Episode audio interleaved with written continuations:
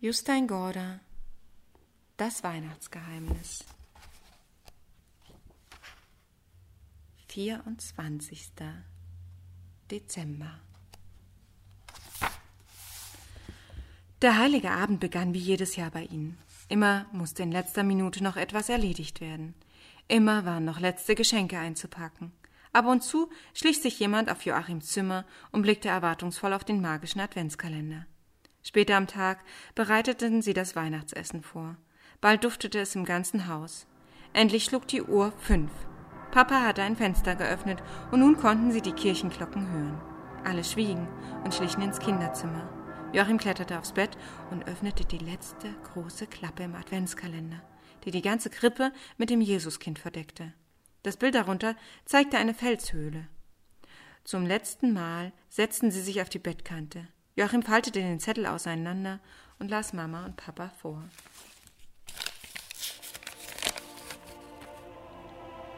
Das Jesuskind. Wir befinden uns mitten auf der Welt zwischen Europa, Asien und Afrika. Wir befinden uns mitten in der Geschichte, am Beginn der Zeitrechnung. Bald werden wir uns auch mitten in der Nacht befinden. Eine stille Schar schlich zwischen den Häusern von Bethlehem entlang. Es war eine kleine Schar, die aus sieben Schafen, vier Hirten, fünf Engeln des Herrn, den heiligen drei Königen, einem römischen Kaiser, dem Landpfleger von Syrien und Elisabeth auf dem langen, schmalen Land unter dem Nordpol bestand. Aus den Fenstern einiger niedriger Häuser strömte das schwache Licht der letzten noch brennenden Öllampen. Doch die meisten Menschen in der alten Stadt waren schon zur Ruhe gegangen. Einer der Weisen zeigte zum Himmel, wo die Sterne durch die Nacht leuchteten, wie die Funken eines Feuers in der Ferne. Ein Stern leuchtete heller als alle anderen zusammen. Er schien auch etwas tiefer am Himmel zu stehen. Da wandte sich der Engel um Muriel den anderen Pilgern zu, hob einen Finger an seine Lippen und flüsterte. Psst. Psst. Und die Pilgerschar schlich sich zu einer der Herbergen der Stadt. Für ein oder zwei Sekunden trat der Wirt ans Fenster. Als er die Schar draußen entdeckte, nickte er energisch und zeigte auf die Höhle in der Felswand. Der Engel Ephiriel flüsterte etwas, es klang wie die Worte eines alten Gedichtes. Und als sie da selbst waren, kam die Zeit, dass sie gebären sollte. Und sie gebar ihren ersten Sohn, wickelte ihn in Windeln und legte ihn in eine Krippe, denn sie hatte sonst keinen Raum in der Herberge. Sie schlichen über den Hof und blieben vor der Höhle stehen. Der Geruch, der herausströmte, verriet ihn, dass es sich um einen Stall handelte. Plötzlich zerriss ein Kinderwein die Stille. Jetzt geschah es. Es geschah in einem Stall in Bethlehem. Über dem Stall funkelte ein Stern. Im Stall wurde das neugeborene Kind in Windeln gewickelt und in eine Krippe gelegt. Himmel und Erde begegneten sich, denn auch das Kind in der Krippe war ein Funke vom großen Feuer hinter den schwachen Laternen am Himmel. Das war das Wunder. Es ist jedes Mal das Wunder, wenn ein neues Menschenkind zur Welt kommt. Das ist das Wunder, das der Himmel schafft, wenn die Welt aufs Neue erschaffen wird. Eine Frau atmet schwer und weint. Es ist kein trauriges Wein. Maria weint ein stilles, inniges und glückliches Wein. Aber das Weinen des Kindes ist lauter als Marias Wein. Das Jesuskind ist geboren. Es ist geboren in einem Stall in Bethlehem. Es ist auf die Erde gekommen. Der Engel Ephiriel drehte sich feierlich zu den anderen Pilgern um und sagte Heute ist in der Stadt Davids ein Erlöser geboren. Kaiser Augustus nickte. Und jetzt sind wir an der Reihe. Alle auf ihre Plätze, alle denken an ihre Rollen. Das üben wir nun schon fast 2000 Jahre lang. Cyrenius ergriff auf ein Zeichen des Kaisers das Wort. Schäfer, Zieht mit euren Herden aufs Feld und vergesst nie, dass ihr gute Hirten seid. Ihr Weisen, zieht in die Wüste und setzt euch auf eure Kamele. Möget ihr niemals aufhören, die Sterne des Himmels zu deuten. Ihr Engel, fliegt allesamt hoch über den Wolken, zeigt euch den Menschen auf Erden nur, wenn es unbedingt notwendig ist. Und vergesst niemals, fürchtet euch nicht zu sagen, denn nun ist Jesus geboren. Im nächsten Moment waren Schäfer und Schafe, Engel und Weise verschwunden. Elisabeth blieb allein zurück mit Cyrenius und Kaiser Augustus. Ich muss machen, dass ich zurück nach Damaskus komme, sagte Cyrenius. Da spiele ich nämlich eine wichtige Rolle. Und ich muss nach Hause nach Rom, sagte Augustus. Das ist meine Rolle. Ehe sie ging, blickte Elisabeth zu beiden hoch. Sie zeigte auf den Stall und fragte, ob ich da wohl reingehen kann? Der Kaiser lächelte breit. Aber natürlich kannst du das. Das ist deine Rolle. Sirenius nickte eifrig. Du bist doch nicht den ganzen weiten Weg mitgekommen, um hier herumzulungern. Mit diesen Worten liefen die beiden Römer in die Richtung davon, aus der sie gekommen waren. Elisabeth blickte zum Sternenhimmel hoch. Sie musste den Kopf ganz weit in den Nacken legen, um den großen Stern zu sehen, der so hell funkelte. Wieder hörte sie aus dem Stall das Kinderwein. Dann ging sie hinein. Papa stand vom Bett auf und klopfte Joachim auf die Schulter. Das war wirklich ein seltsamer Adventskalender, den wir dieses Jahr bekommen haben, sagte er. Für ihn schien die Sache damit beendet zu sein. Joachim war aber nicht so zufrieden wie er, denn was war danach aus Elisabeth geworden? Auch Mama blieb noch eine Weile in Gedanken sitzen. Als sie endlich aufstand, sagte sie Gleich ist das Essen fertig. Ihr könnt vielleicht schon inzwischen die Geschenke unter den Baum legen. Denn auch dieses Jahr gibt es ja ein paar kleine Überraschungen. Genau das sagte sie, und dann wurde an der Tür geklingelt. Wieder machte Joachim auf, und wieder stand draußen der alte Johannes. Heute strahlte er noch mehr als gestern. Heute möchte ich mich nur bedanken, sagte er. Mama und Papa kamen dazu und baten ihn ins Haus. Wieder kam der Weihnachtskuchen auf den Tisch. Dort hatte Papa auch eine rote Marzipankugel gelegt. Joachim holte Tassen und Teller. Sie setzten sich an den Tisch, und Johannes ließ seinen Blick von einem zum anderen wandern. Er machte ein verschmitztes Gesicht. Dann sagte er Als ich das große Bild auf dem magischen Adventskalender gezeichnet habe, wollte ich es so machen, dass es immer etwas Neues zu entdecken gebe. So ist doch Gottes gesamte Schöpfung, finde ich. Je mehr wir verstehen, desto mehr sehen wir um uns herum. Und je mehr wir sehen, desto mehr verstehen wir.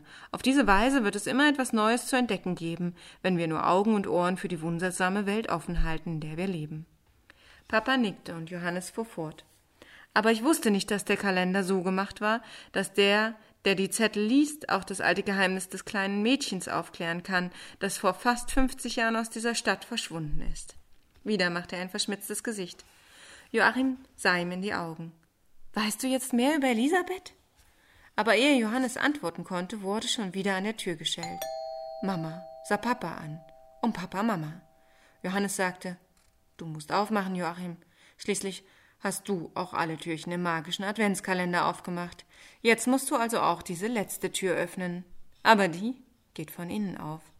Als er zur Tür ging, sah Joachim, dass Mama und Papa sich an den Händen fassten. Sie fürchteten doch wohl nicht, der Engel Firie könnte zu Besuch kommen. Jedenfalls wirkten sie etwas erschrocken. Vor der Haustür stand eine Frau von vielleicht fünfzig Jahren. Sie trug einen roten Umhang und hatte blonde, leicht ergraute Haare. Die fremde Frau lächelte breit und reichte Joachim die Hand. Mr. Joachim? fragte sie. White? Joachim wurde ein bisschen schwindelig, aber er wusste, wer sie war, deshalb nahm er ihre Hand. Elisabeth Hansen, sagte er. Bitte, komm rein. Als sie ins Wohnzimmer kam, hielten Mama und Papa sich noch immer an den Händen. Jetzt prustete der alte Blumenverkäufer los.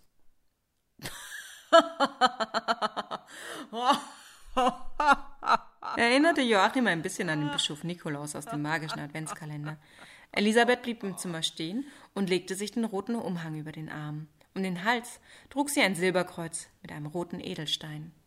Als Johannes endlich sein Lachen in den Griff bekam, stand er von seinem Stuhl auf und sagte Ich sollte vielleicht vorstellen, das ist Elisabeth Thebasile Hansen in ein und derselben Person. Ich habe einige Minuten Vorsprung, aber hier ist sie nun also. Mama und Papa waren immer noch völlig verwirrt. Vorsichtshalber stellte sich Joachim vor sie hin und flatterte mit den Armen. Fürchtet euch nicht, fürchtet euch nicht. Erst jetzt erhoben sie sich vom Sofa und reichten Elisabeth die Hand. Mama nahm ihr den Umhang ab und bot ihr einen Stuhl an. Papa holte ihr aus der Küche eine Tasse. Es stellte sich bald heraus, dass sie nur Englisch sprach. Als sich alle gesetzt hatten, sagte Papa trotzdem etwas auf Norwegisch. Ich glaube, ich muss um eine Erklärung bitten, sagte er. Ich meine fast, dass ich eine richtige Erklärung erwarte. Johannes räusperte sich. Und die gebe ich auf Norwegisch, dem Jungen zuliebe.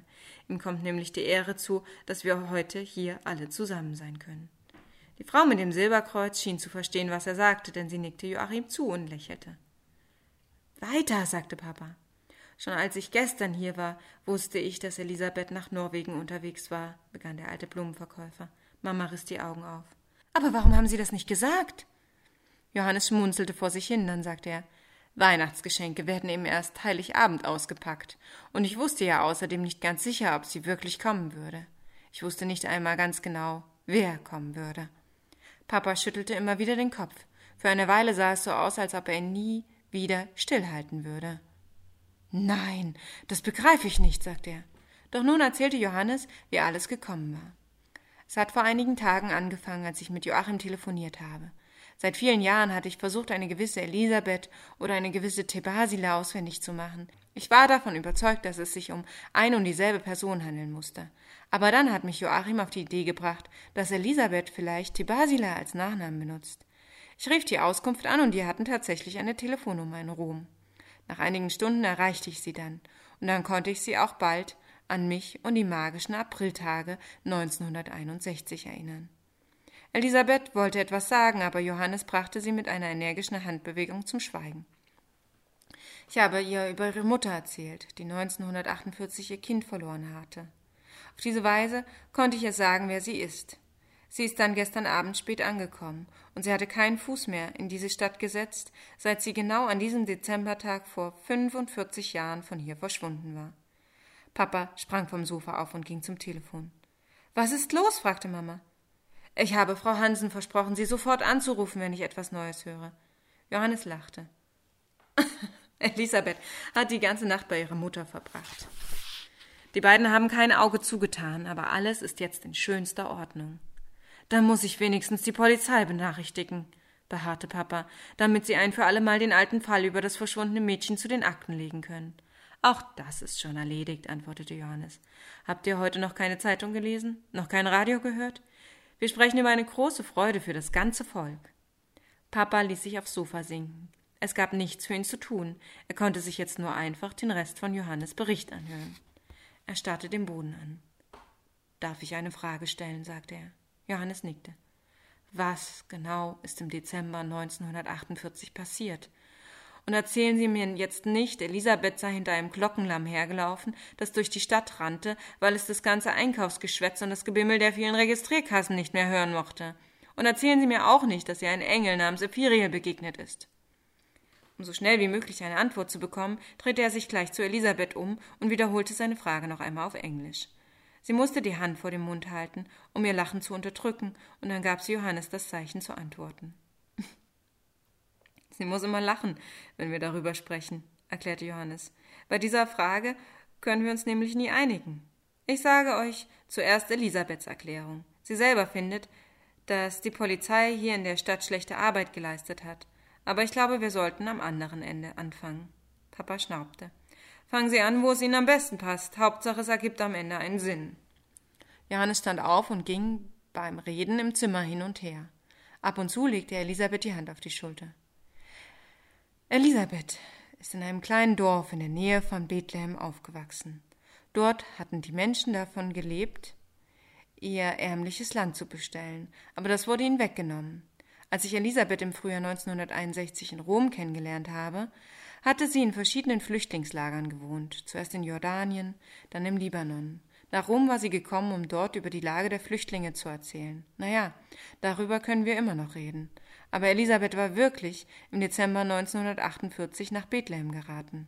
Sie kam zu armen und verfolgten Menschen, die Gottes Hilfe brauchten. Das hat sie damit gemeint, als sie sagte, sie sei von einem Engel entführt worden. Sie glaubt, sie sei von jemandem entführt worden, der den Menschen in den Dörfern bei Bethlehem helfen wollte. Hier wuchs sie als Hirtin auf, und deshalb konnte sie schon früh die kleinen Lämmer im weichen Fell streicheln, genau wie Elisabeth im magischen Adventskalender. Papa versuchte Johannes zu unterbrechen. Und dann ist sie plötzlich aus Rom verschwunden, sagte er. Warum wollte sie denn nichts mehr von Ihnen wissen?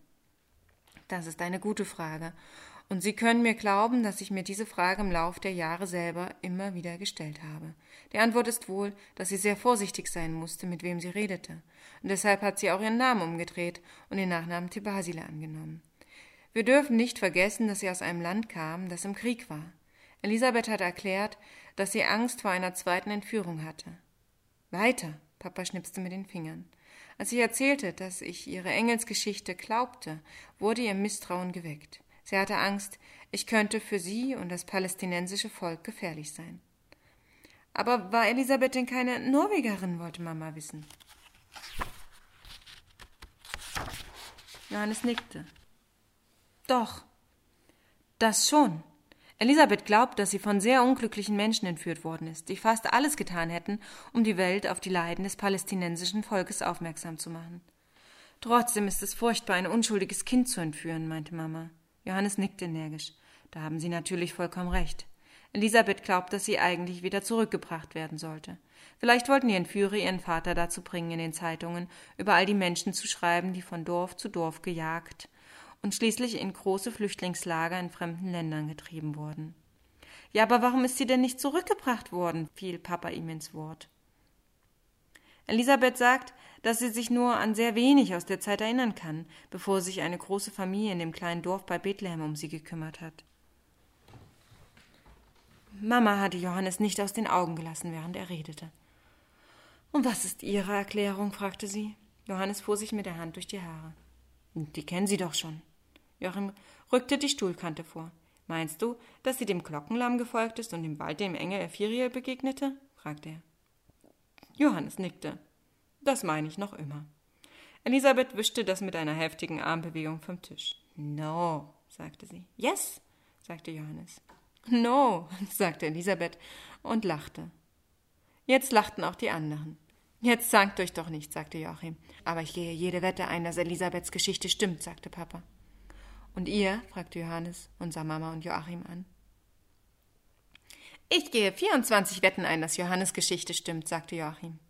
Dann muss ich zwölf Wetten für Elisabeths Geschichte und zwölf Wetten für die von Johannes eingehen, entschied Mama, denn ich glaube, dass zu diesem Weihnachtsfest einige Engel nach Bethlehem geflogen sind und dann auch wieder hierher zurück. Wieder ergriff Johannes das Wort. Aber Joachim hat schon recht, wir dürfen uns nicht zanken, auch wenn wir etwas anderer Meinung sind. Auch das ist die Weihnachtsbotschaft. Vielleicht ist es die größte aller Wahrheiten, dass die himmlische Herrlichkeit sich sehr leicht verbreitet, jedenfalls wenn wir Menschen sie austeilen. Als ich die Zettel beschrieben und sie sorgfältig zusammengefaltet und in den magischen Adventskalender gesteckt habe, hatte ich einige wenige Anhaltspunkte. Ich hatte von der verschwundenen Elisabeth Hansen gehört und ich hatte in Rom die Basile getroffen, aber ich hatte ja auch noch die alten Engelsgeschichten. Den Rest musste ich mir selbst ausdenken. Im Zimmer war es jetzt ganz still. Das ist Ihnen ziemlich gut gelungen, sagte Mama. Der alte Mann lächelte verlegen. Aber auch die Dichtkunst ist ein kleiner Zipfel der himmlischen Herrlichkeit, der sich auf die Erde herab verirrt hat, und auch die verbreitet sich sehr leicht. Das ist alles sehr seltsam, meinte Mama. Hier öffnen wir das letzte Türchen in einem alten Adventskalender. Und dann hören wir, wie Elisabeth in einem Stall in Bethlehem geht, um das Jesuskind auf der Welt willkommen zu heißen. Johannes nickte und Mama fuhr fort. Gleich darauf klingelt dieselbe Elisabeth hier bei uns an der Tür. Und da ist es doch fast so, als ob dieses Haus der Stall wäre, in dem Jesus geboren worden ist. Sie stand auf und legte Elisabeth die Arme um den Hals. Willkommen daheim in Norwegen, Kind, sagte sie. Das klang ein bisschen seltsam, denn Elisabeth war fast zwanzig Jahre älter als Mama. Tausend Dank, sagte Elisabeth, und diese Worte sagte sie auf Norwegisch. Kurz darauf schellte das Telefon. Papa nahm ab, und Joachim wusste sofort, mit wem er redete, denn er hörte Papa sagen Wir sind allesamt genauso überwältigt. Das Weihnachtsgeschenk des Jahres, Frau Hansen. Ja, jetzt glaube selbst ich an Engel. Hier kommt sie. Und frohe Weihnachten, richtig frohe Weihnachten der ganzen Familie. Papa winkte Elisabeth und reichte ihr den Hörer. Sie sprach Englisch, deshalb konnte Joachim nicht verstehen, was sie sagte, aber dachte, dass es ein seltsames Gefühl sein musste, mit der eigenen Mutter in einer fremden Sprache zu reden. Bald danach brachen Elisabeth und Johannes auf, aber sie versprachen, dass sie sich schon am zweiten Weihnachtstag mit allen wieder treffen wollten. Mama, Papa und Joachim waren zu einem großen Weihnachtsfest bei Elisabeths Familie eingeladen. Jetzt begleiteten sie die Gäste zur Treppe. Draußen fiel dichter Schnee. Papa fragte, ob sich Elisabeth noch aus ihrer Kindheit an einige norwegische Wörter erinnern könne. Sie blieb unter der Gartenlampe stehen. Der Schnee rieselte auf ihren roten Umhang. Plötzlich ging sie in die Knie und streckte eine Hand aus, als ob sie die tanzenden Schneeflocken fangen wollte. Komm her, mein Lämmchen, sagte sie. Erschrocken biss sie sich auf die Lippen und schlug sich die Hand vor den Mund. Im nächsten Moment rannte sie los. Einige Sekunden darauf waren sie und der alte Blumenverkäufer verschwunden.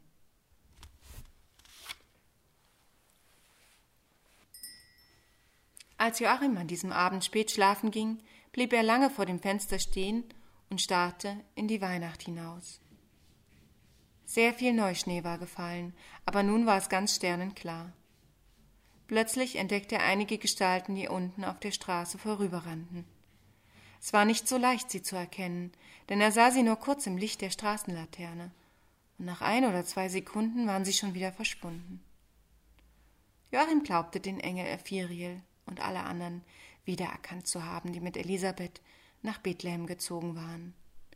In dieser Nacht hatten sie sie zurückgebracht.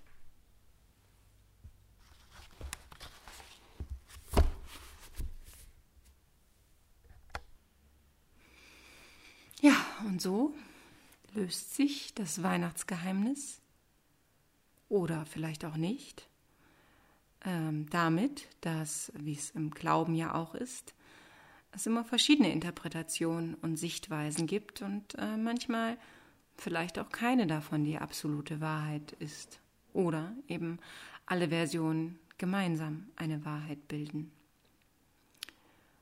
Danke auf jeden Fall an euch, dass ihr diese Adventszeit so intensiv mit mir verbracht habt. Auch für mich war das ein intensives Projekt. Das könnt ihr mir glauben und äh, ich glaube, das könnt ihr euch auch gut vorstellen. Aber es hat mir sehr viel Spaß gemacht und ähm, ja, ich habe das sehr genossen, zu recherchieren, vorzulesen, es zu bearbeiten und auch eure Rückmeldungen, die, die waren wirklich immer ganz zauberhaft und haben ja, mich bestärkt darin, dass es eine, eine gute Idee war. Ja, und jetzt bleibt mir eigentlich nur noch eins, nämlich euch ein besinnliches Weihnachtsfest zu wünschen, wo und mit wem ihr es auch immer verbringt.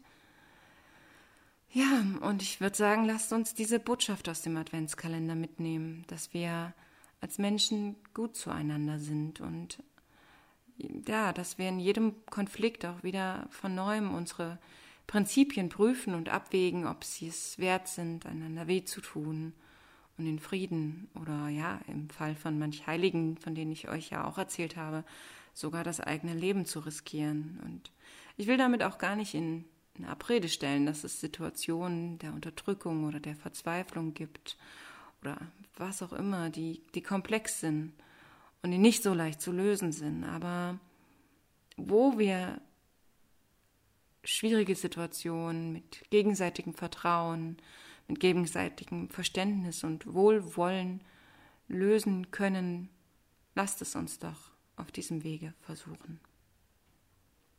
Ja, und jetzt hilft mir meine Schwester noch mit dem, ich nenne es jetzt mal, Schlussakkord des Adventskalenders ja, denn heute Abend sind wir sozusagen alle zusammen nach Bethlehem gepilgert und schauen auf das Jesuskind in der Krippe. Ich stehe